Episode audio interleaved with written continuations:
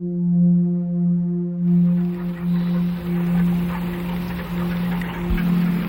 en este momento las 6 de la mañana. Se acaba de levantar el toque de queda y amanece en Santiago.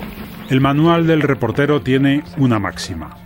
La mejor manera de contar un hecho histórico, de esos en los que recordamos qué hacíamos y dónde estábamos, es a través de la vida de una persona anónima. Mi nombre es eh, Marcos Uribe Cortés. Marcos Uribe no era un chileno excepcional Practicaba submarinismo y trabajaba de enfermero.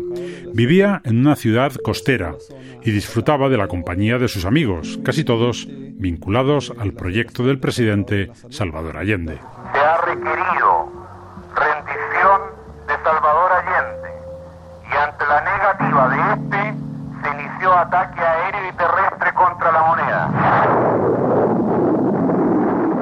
Todo cambia el 11 de septiembre cuando triunfa el golpe militar de Pinochet. Una patrulla militar cercó prácticamente la, la cuadra donde yo vivía, donde destrozaron prácticamente toda mi casa, me llevaron detenido al regimiento. Hasta aquí una historia como la de miles de chilenos detenidos tras el golpe del 73. ¿Qué tiene de especial el relato de Marcos Uribe? Pues que a él le llevaron al paredón. Se salvó y años después decidió contárnoslo. Poco a poco, después de, de tanto grito, de tanto llanto eh, y balazos, porque balazos corrían a diestra y siniestra, se sentían los disparos al por mayor. En los siguientes capítulos vas a escuchar un relato estremecedor sobre cómo se sobrevive a un pelotón de fusilamiento. Esos gritos eh,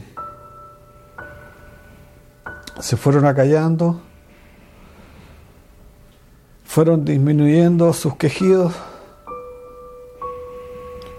hasta que ya prácticamente quedó en la nada, quedó como un silencio.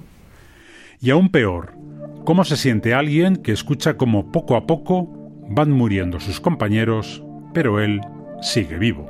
Lo único que, que quería era que me, que me mataran, me dispararan luego. Y de repente te dicen, eh, ¿quieres vivir o quieres morir? Soy José Antonio Guardiola. Te cuento esta historia porque yo entrevisté a Marcos Uribe. Le entrevisté hace 25 años en La Serena, una ciudad al norte de Santiago. Y aquí te tengo que dejar bien clara la línea de tiempos por la que te vas a mover durante todo este podcast. Cuando escuches a Marcos Uribe, es que estamos en 1998. Todo lo que cuenta es lo que le pasó en 1973 y hoy, 2023, es cuando he decidido reconstruir y contarte toda su vida. Evidentemente hay muchos detalles que en este arranque no te puedo contar. Solo te dejo un apunte. Un día, la entrevista trasciende el periodismo y llega a los tribunales. La verdad es que si no hubiese sido por, la entrevista que, tú le hiciste a mi padre, tal vez nunca se habría eh, esclarecido todo esto. Escuchas La vida rota de Marcos Uribe, un podcast de RTV Audio.